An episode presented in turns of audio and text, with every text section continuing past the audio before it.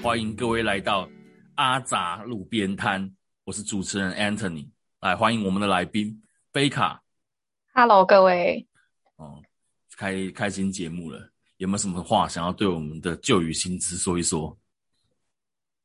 嗯，就如果你是从旧的频道 follow 过来的，真的很感谢你愿意继续听我们北小伟。对，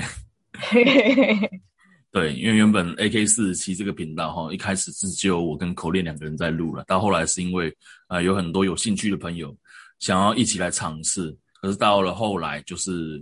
呃有些原本的的固定听众觉得非常的困惑，怎么每一集都听到不同的人在讲哦，所以我们就呃听取观众的意见，从善如流，把这个频道做一个区隔哦。好，今天啊，我们要来聊一聊最近。因为这个后，我们是以我们现在目前已经到所谓的后疫情时代嘛，那有些发生在疫情期间的事情啊、哦，呃，原本就已经存在的问题，因为疫情的关系变得更加严重。首先，我想先从那个美国前总统川普啊、哦、说的一个字开始聊起，就是当这个一开始我们说的是武汉肺炎嘛，哦，到后来。嗯哦，才慢慢就是比较有多的人把它证明为新冠肺炎，但是当时川普说了一句话，说这个是 Chinese virus，啊、哦，这句话引起非常轩然大波。哦，你对这件事情的看法是什么？嗯，其实哦，我还记得那时候听他在讲这句话的时候，我是一则喜，一则忧。嗯，呃。基本上洗的部分是说，那至少他可以很清楚明白的，他是很用力的想要告诉大家说，这个病毒就是它的根源就是从中国武汉来的。嗯，对。那另外一个忧心的事情是，其实美国民众的地理没有那么好。对。因为他觉得整个亚洲都是 China。对。那就变成一个很大的问题，就是他会看到黄种人就开枪啊。对，对，像那时候刚开始疫情刚开始的时候，我们在南非基本上就已经受到就是蛮多的歧视。嗯嗯，一方面是因为当然有某台湾的不良立委在像在南非，就是把所有上架的口罩扫购一空，然后寄回台湾。哦。对，呃，这个部分我记得我那时候 PTT 在专版上面也发了一篇文，就是然后为什么会要去谴责他这个行为，就是因为今天外国人是没有在分说你是哪里来的亚洲人，他们觉得你就是黄种人，就是 China。嗯，那你今天只要某一个特定的人去做了一些你知道比较不应该的事情。那我们所有黄皮肤的人都会被受到谴责，嗯，就会被排挤。嗯，那那时候我记得台湾就是刚开始在抢口罩，但是并没有说台湾从来没有发生过口罩荒，嗯，对不对？对。那时候只是说哦，大家要去排队，然后政府开始叫你去呃实名制，然后大家都有得领什么的。然后在三月初的时候，他就。不知道为什么突然灵光一现，想到要去把台湾从台湾进口到南非的口罩全部扫光，然后再寄回台湾。嗯，对。那其实我记得你你我们是二零一九年年底的时候我回来嘛，然后我们有见一面，然后我回去之后，然后疫情不是就马上爆发了嘛？对。然后 因为我本身是有在买口罩的习惯，因为我有气喘。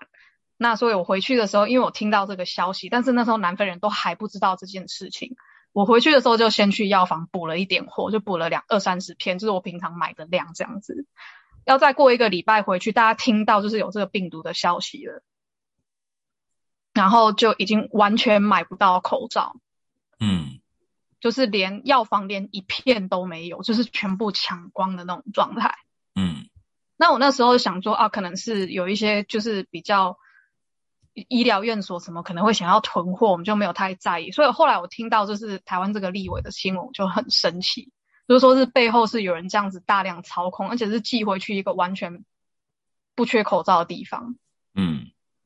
我那时候就说，我们这样子在这边一定会被攻击。就你回去捐口罩就算了，那个嘉义县政府还就是大肆的开了一个记者会，表扬他寄的这些口罩回台湾。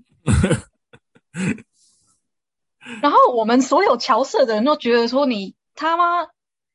要做这种事，你也不要大肆宣传，你这样是真的不怕说我们在南非就是直接被排华攻击？嗯就好像南非人死不完。嗯。但是，对，那你看，这是一个立委，这是一个人的行为，嗯。就可以让我们我们在那时候真的是紧张到一个不行，因为那时候抢口罩，然后抢一些医疗用品，抢到南非有超市跟药房那种连锁药局有没有药妆店，直接在门口贴告示说不卖华人。哦，已经到了这么极端的程度了。对对，然后你就是就是黄皮肤华人脸孔进去药房，他连看也不看你，他就说没有口罩了。嗯说我他妈进去要领药而已，你知道吗？嗯。对，所以就是到这种程度。所以为什么我觉得讲讲回来说，川普讲这一句话，就是说他当然第一个是要让美国民众知道说这个东西真的是中国来的，嗯。但是我觉得他忘了，就是 他自己的民众真的就是不管你今天这个黄皮肤的人是哪里来的，对，对，尤其对，尤其美国对台海的外交政策一直是属于比较模糊的状态，有大部分的那个美国公民都会认为说，哎，中华民国好像就是中国的一个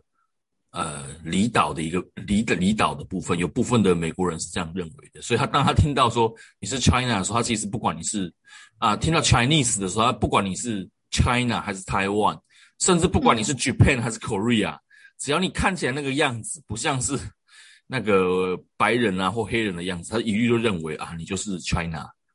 哦，对。看其实到你的肤色，这个问题，这个问题，只要我想，只要是出过国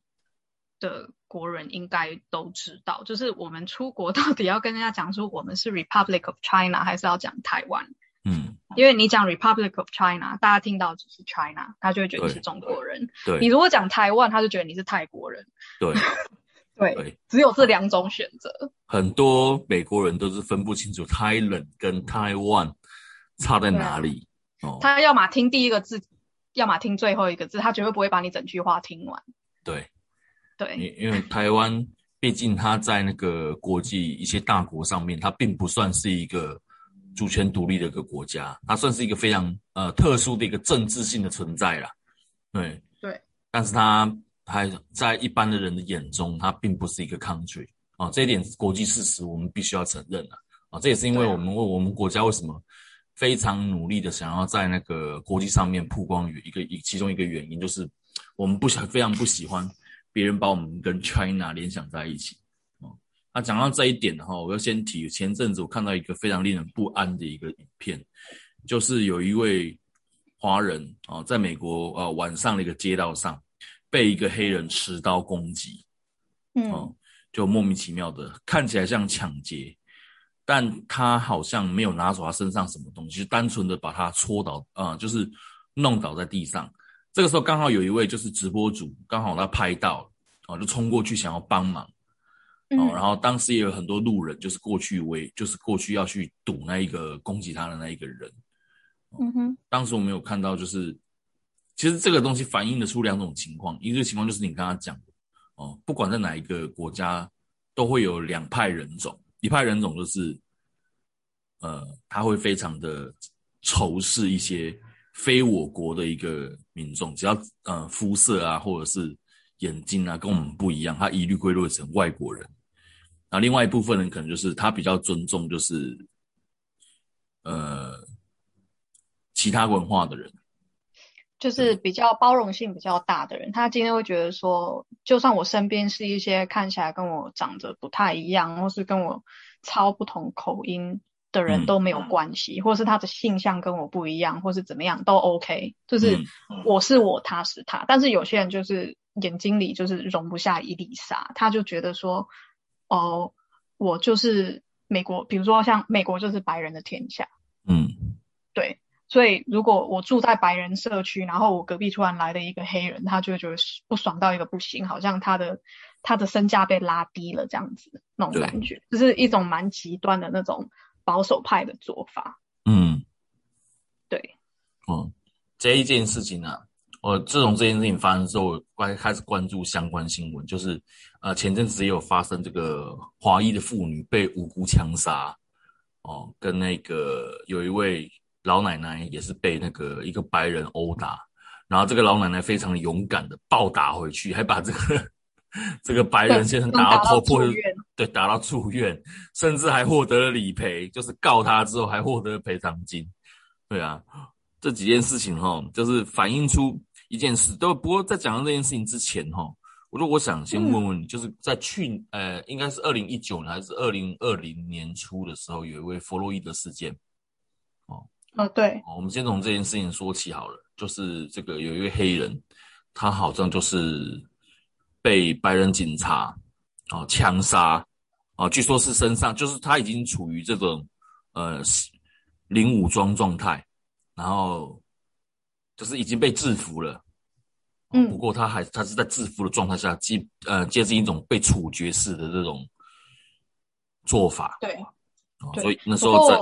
嗯嗯。你先说，好像是说，在这个美国，不管是运动圈也好啊，娱乐圈也好，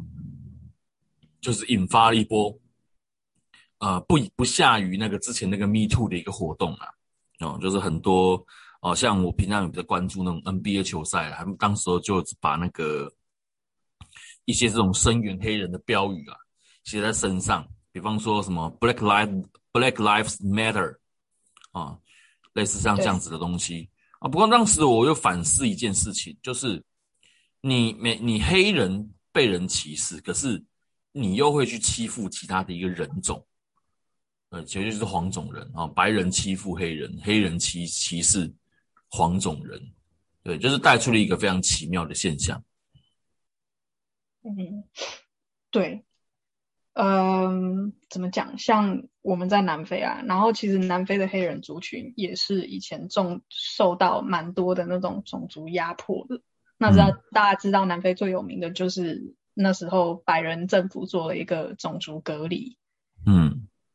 对。那他们怎么讲？就是种族隔离废废除了之后，一九九四年，就是曼德拉总统把这个。整个南非把它从这个制度里面解放出来之后，他们怎么讲？变成说现在他们变成一个比较强势的存存在。那我想在欧美各国都是这样子，因为其实黑人在这些英语系啊，就是呃欧系国家的历史上都是一个比较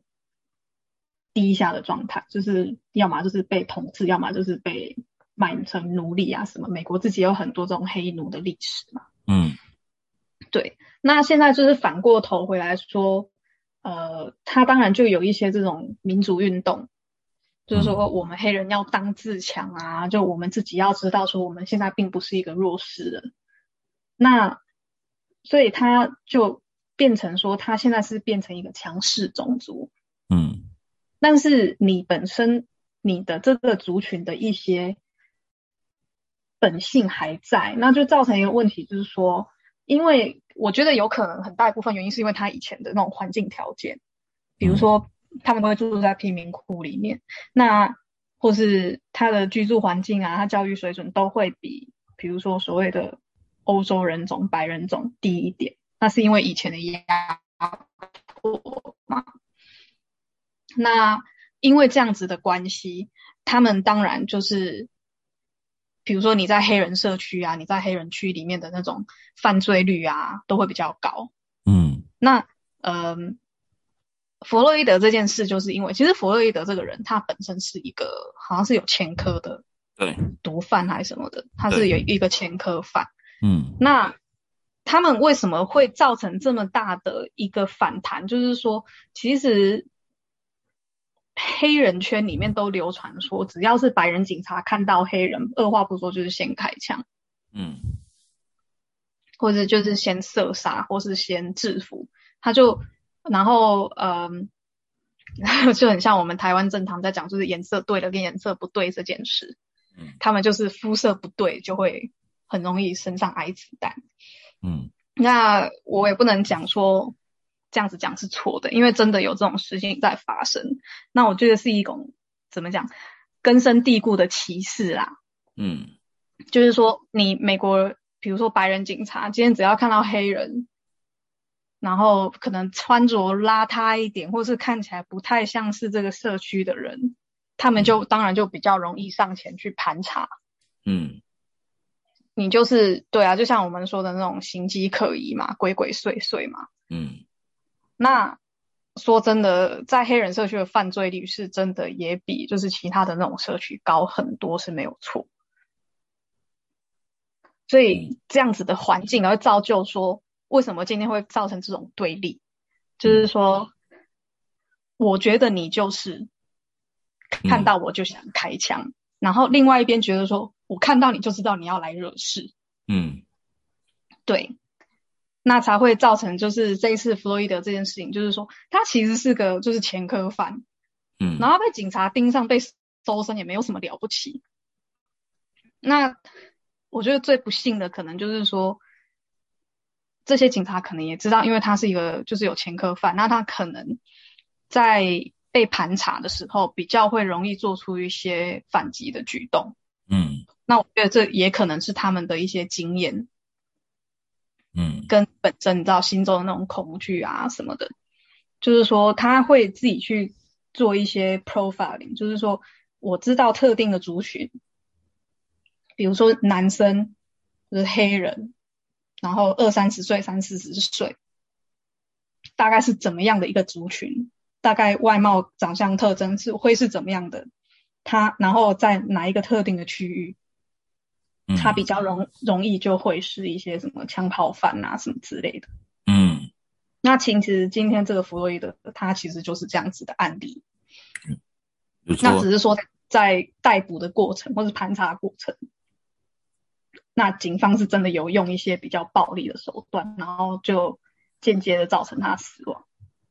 对，有时候其实在这件事情发生的当下，呃，应该讲发生之前，双方对于彼此的种族就本身就已经有一个先入为主的一个观念了。那在发生的时候，就跟你讲的一样，黑人觉得他看到我一定会开枪，然后白人觉得这个黑人等到我去盘查他的时候。他一定会做出非常剧烈的一个举动，所以在这两两种情况下，哈，就动辄折旧啊，对啊，就是两边都带着非常大的防御心态，嗯，对，去去交集，那就会产生这样子的悲剧，嗯，对啊。其实我第一次关注到这种种族歧视的时候，因为以前我都只是听说了，哦，听说说，呃。华人跟黑人在美国过的其实不是啊，生活上其实就是品质没有像白人这样，可能到很多地方去都非常不方便。那我是在二零零四年的时候，当年哦有一部电影叫做《冲击效应》，哦跟李安的那个《断背山》同时去竞争那个奥斯卡最佳影片奖的那一部电影，哦它里面就是在专门在讲这种就是人种与人种之间的这种冲突啊。哦，不管是黄种人跟黑人也好，还是嗯，白种人跟黑人黑人也好，就是呃，他影片有一个很讽刺的一点是，有一位呃本来不仇视黑人的一个警察，最后却因为呃他本身其实他对黑人他其实抱有一定的偏见，只是他隐藏的很好，然后他装作他非他对黑人非常的宽宏大量。但是在一次盘查中，有一个黑人，就是他只是，呃，想要从他的口袋里面掏出一个，啊，不是枪械的东西，哦，他只是要给这个警察看，对。可是然后这个白人警察就很紧张，就开枪把他杀了。那反而另外一位就是他本来就歧视黑人的一个人的一位警察，呃，在一次车祸中，啊，他发现了之前曾经被他欺负过的一个黑人的女性被卡在车里面。嗯哼，然后这时候，因为他本来就很歧视黑人嘛，可是，在这样当这种非常危急的时候，哦，他还是对这个黑人女性伸出援手，去把她从那个快要爆炸的那个车子里面这样拉出来。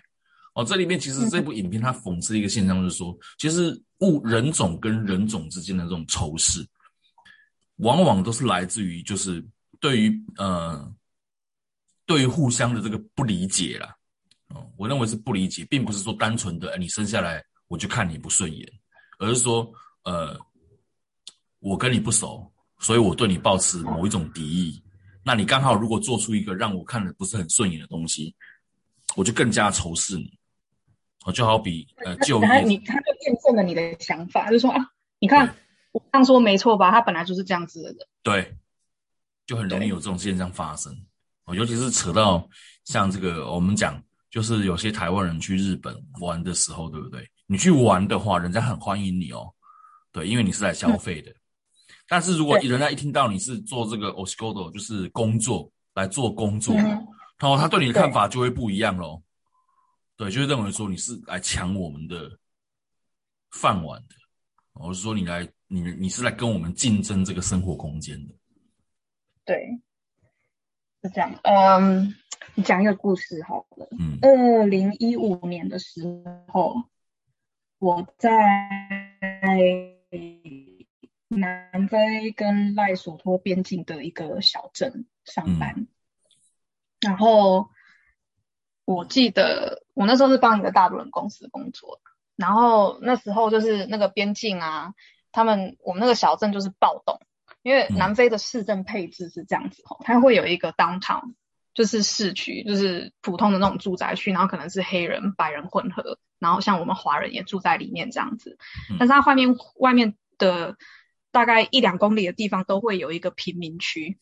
就每一个城市都是这样子，就是普通的市区跟一个贫民区，然后贫民区里面是那种铁皮屋啊、违建啊、搭帐篷啊什么的。然后那一次我忘记开始的原因到底是什么，他们不是排华，他们是排那个印巴裔。印巴。好像是对，有一个人，对，印巴，印尼印呃，不是不是印不是印尼，印度巴基斯坦，巴基斯坦，嗯，对，中东裔的，因为很多印度人、巴基斯坦人会，他们比较不怕死，说真的，他们会进去贫民窟开杂货店。哦，对，南非是那种富贵险中求的环境，就是一些比较不怕死的。人会会进去开那种服饰店啊、杂货店什么的，嗯，但是那那个店面有没有？就是一个杂货店，对不对？你可以想象一间 Seven，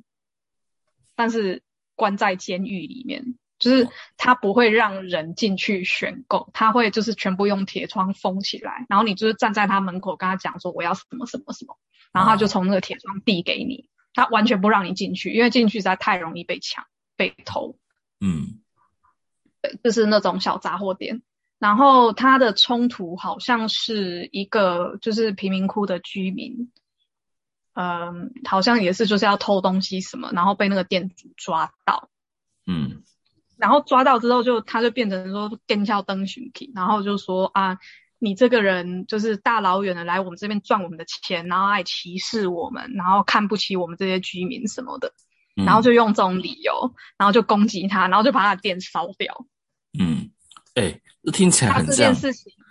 听起来很像那个二战时期纳粹跟，哎犹太人的那种关系。对对对，基本上有一部分是这样子。嗯，那其实也不能怪他们呐，因为基本上我们只能看着眼睁睁看这种事情，我们只能说就是明智未开。嗯，对。那但是我们住在附近的。城镇的人还是很害怕，因为那个冲突就是开始就是放火啊，然后烧人家的店，然后到最后演变成，呃，乔斯已经在警告说，你只要是非南非裔的，都尽量就是不要靠近。嗯，然后我那时候就很蛮紧张的，然后就甚至还有从附近的那个省会就是派那种装甲车来镇压，到这种到这种程度，那刚好就是那个礼拜。就是被镇压那一个礼拜，我们就想说，我就想说我要回家，赶快撤，因为开车还要大概两个小时的路程。那我平常是每个礼拜开车回家，那我礼拜一到礼拜四就是都住在公司附近这样子。嗯，然后我那天我还记得下午，然后它下了一场雨，然后我开在那个公路上，就是要回家的路上。然后离我家大概还有五六十公里吧。但是它旁边就是呃，第一那个道路在施工，就是它挖路挖到一半，然后第二呃。那条路旁边是就是农场，就是完全没有人烟的那一种路。嗯，然后我开车开一开，忽然觉得就是右边的轮子怪怪的，我想靠别惨了。然后那时候下着就是滂沱大雨这样子。嗯，然后我等到就是可以停到路边看车子发生什么事的时候，大概是大概已经开了又开了一二十公里，然后下来发现我这轮胎就是爆掉。就是没气了，嗯，然后我就站在路边，我想说靠，惨了。然后那时候雨稍微停了一下，但是我就停在就是你知道那种路边的那个泥巴里面，因为没有地方可以停啊。然后他又在挖路，所以是没有柏油路可以停。嗯，然后我在那边看，然后我在我就打电话给老老爷，然后我就跟他说，嗯，我现在卡在路边。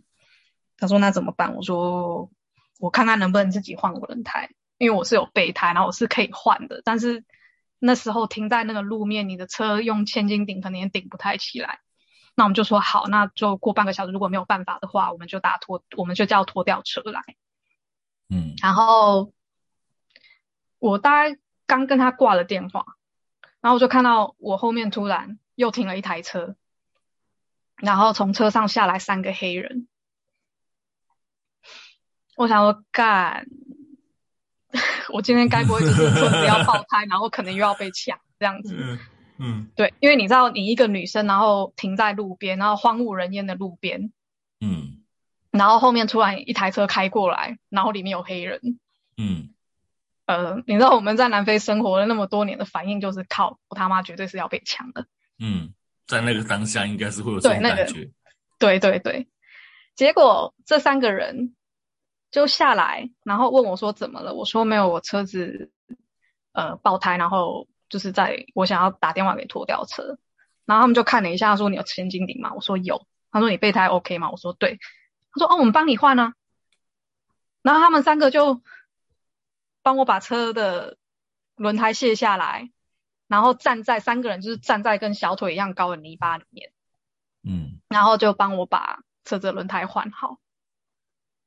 换好之后，我就问他们说：“哎，那你们是哪里来的？”他说：“没有，我们是那个呃布鲁方登的市政府的员工。”嗯，然后我们刚一直开在你后面，然后就有看到你的轮子好像有点问题，你的车子好像有点问题，所以就一路跟过来。然后这三个人就修好了之后，然后也没有跟我要钱，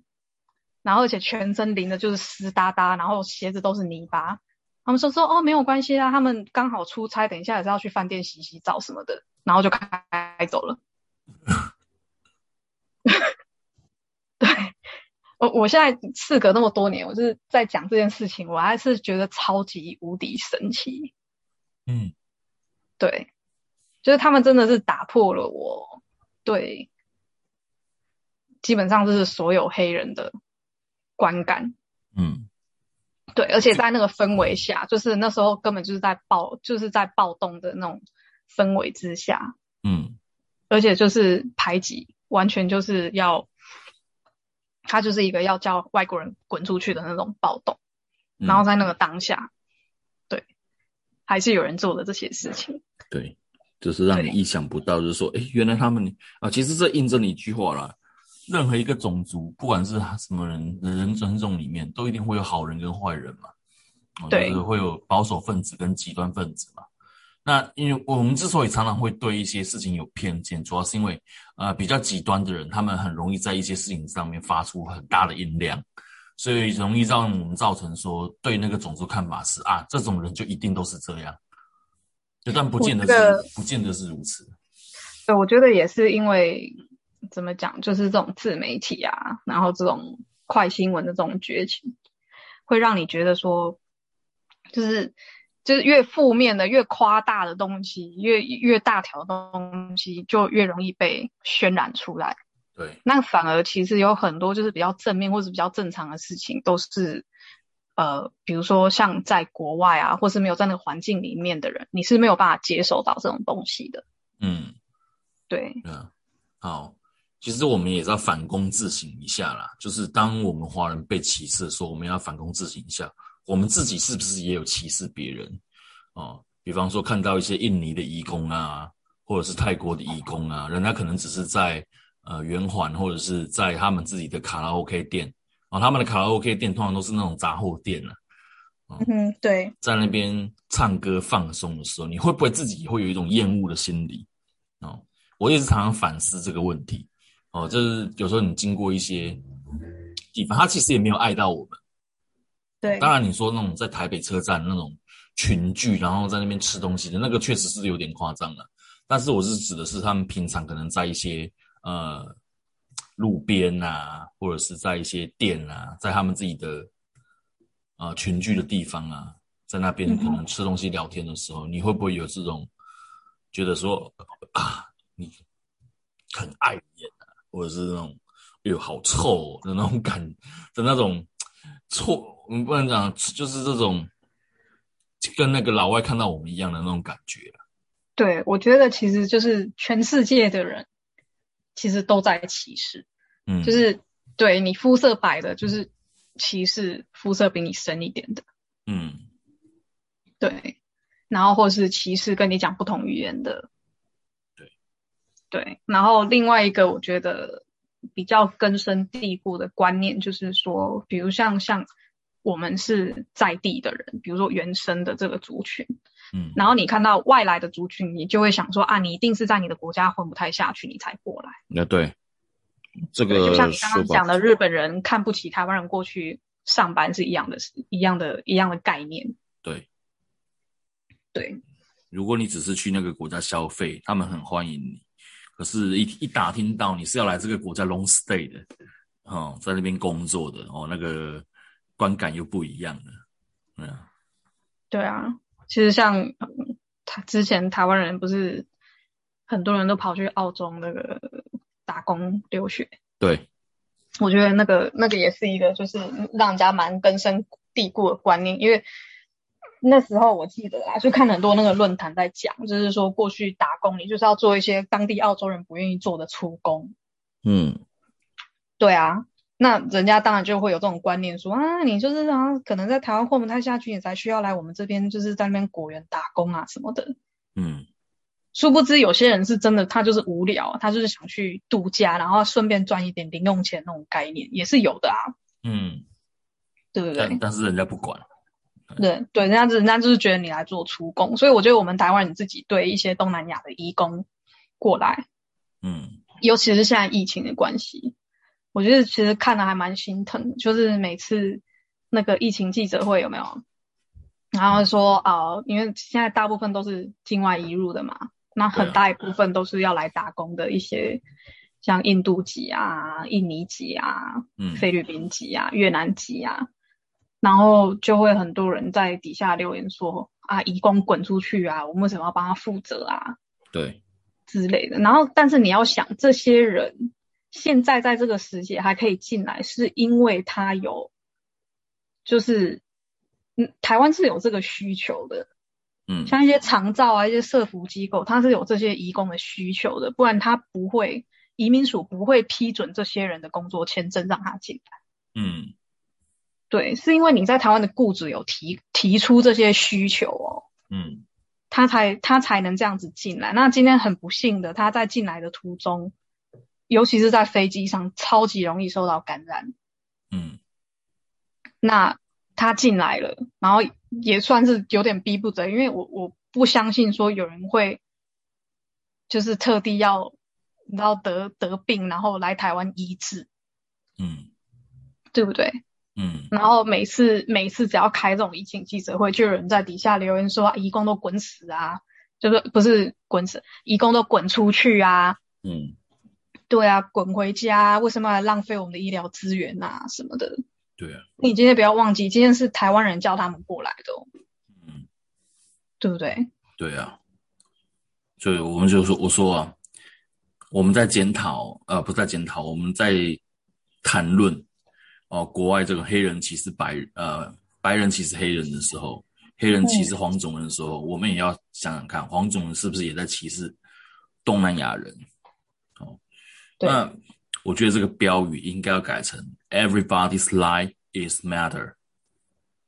哦，“Everybody's life”。是说 “Everybody's life doesn't matter”。嗯，对，对啊，doesn't matter。就算这样讲难听一点，就是就算你今天再怎么高高在上，那希特勒他觉得他自己那么高尚，他死后之后也是你知道被人家鞭尸。对啊，对啊，大家死了之后都是一个白骨。嗯，对，所以我觉得真的不需要，就是说，哦，因为我今天可能我觉得我的能力比你好，我的经济水准比你好，然后我就比你高级很多，然后。比我，你知道，呃，条件比我差的人就不是人。我觉得这本身就是一个蛮蛮偏激的想法。嗯，对，我觉得这也是很多这种歧视的源头啦。啊，我们如果把事情放大到整个人类来看的话，就是我们这种同族同种族之间也会有这种想法，不管是挺同的、反同的，或者说看到一些弱势弱势族群，可能是身障的人啊。或是怎样的人，都是会有一些这种，呃，觉得说，哎呀，你这我干嘛跟你这残废同班啊？我干嘛跟你这智障坐同一桌啊？对啊？这样显得我好像跟你一样，怎么怎么？就是，就算你是同人种，也会有这样的问题啊。对啊，只是大家就是很追求那种优越感，就我有的你没有，那你就跟我是不一个类型的人，这样子。嗯。对啊，你不要你不要说什么什么国人歧视什么国人，我们自己我们自己都可以，比如说像歧视原住民的，对不对？对啊，对啊，原住民是我们台湾最最早期的，嗯，的国民。对啊，那你看，那你看，你台湾人在生病的时候，原住民有出来说你们台湾人滚出去吗？你们闽南人、客家人滚出去吗？也没有啊。对啊，对啊。对，对这个东西这边还是要跟大家呼吁一下，哦，这个浩劫当前呢，啊，就不要再去争什么你是哪一国人哪一国人了。我觉得最重要的问题就是，哦，必须要挺过，啊，完全挺过这个世纪浩劫。我觉得其实很多这种科幻电影啊，一般常都在宣扬说，人类在面对共同危机的时候，应该是会团结在一起，不管你是呃美国人也好。中国人也好，俄罗斯人也好，啊，都是比方说外星人明天要入侵地球，哎，可能大家要团结在一起去面对这种呃外来的一个威胁啊，我哥吉拉要打过来了，干嘛了？大家会团结在一起。可是，可是让我觉得非常难过的地方是，当事情真的发生了，哈，有一个东西叫武汉肺炎啊，新冠肺炎、武汉肺炎，哈，不管啊，发生了，全人类竟然出现这种呃。很莫名其妙的分歧，有的人认为说这只是一个小感冒，你们为什么要这么小题大做？有些人觉得说，啊，这都是哪一个哪个国家人害的啦，最好那个国家人全部死光光啦。对对对对，虽然说我们知道说它的源头在哪里，那但是你知道，既然这个东西已经发生了，嗯，对，那我觉得也不能完全就是，我觉得大家还是要有一点知道。有一点 common sense，嗯，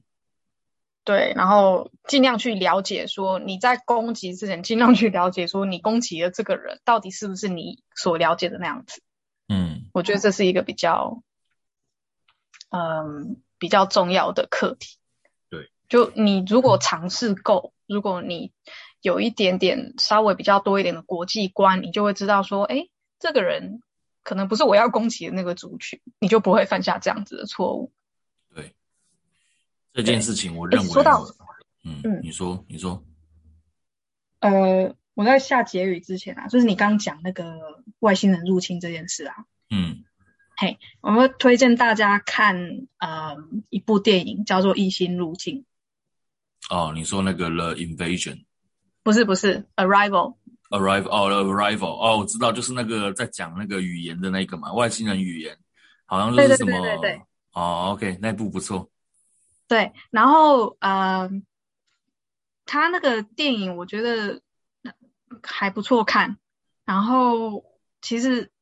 讲到并不是说外星语言这件事，我要讲到是里面的，就是他有各国的那个军队啊，嗯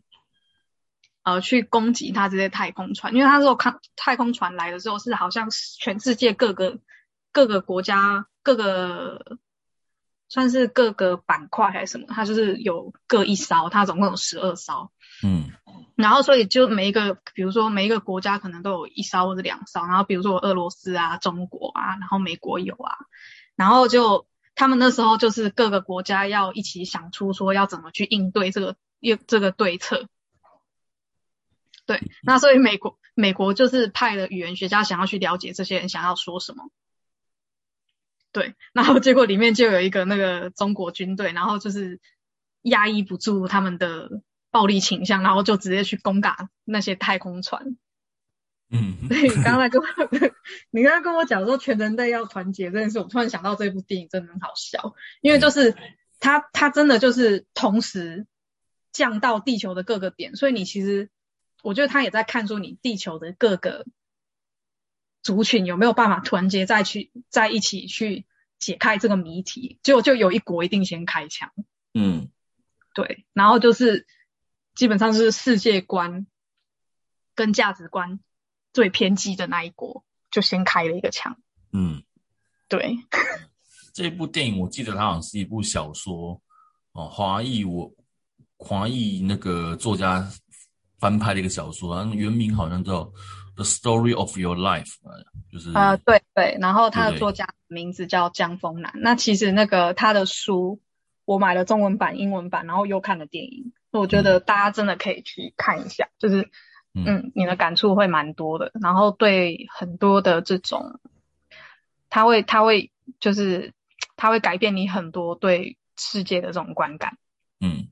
找一天我们来好好聊一聊哦。既然讲到外，都讲到外星人入侵了，哦，嗯嗯呃，我相信我们从小到大也看到过非常多的这种相关的题材，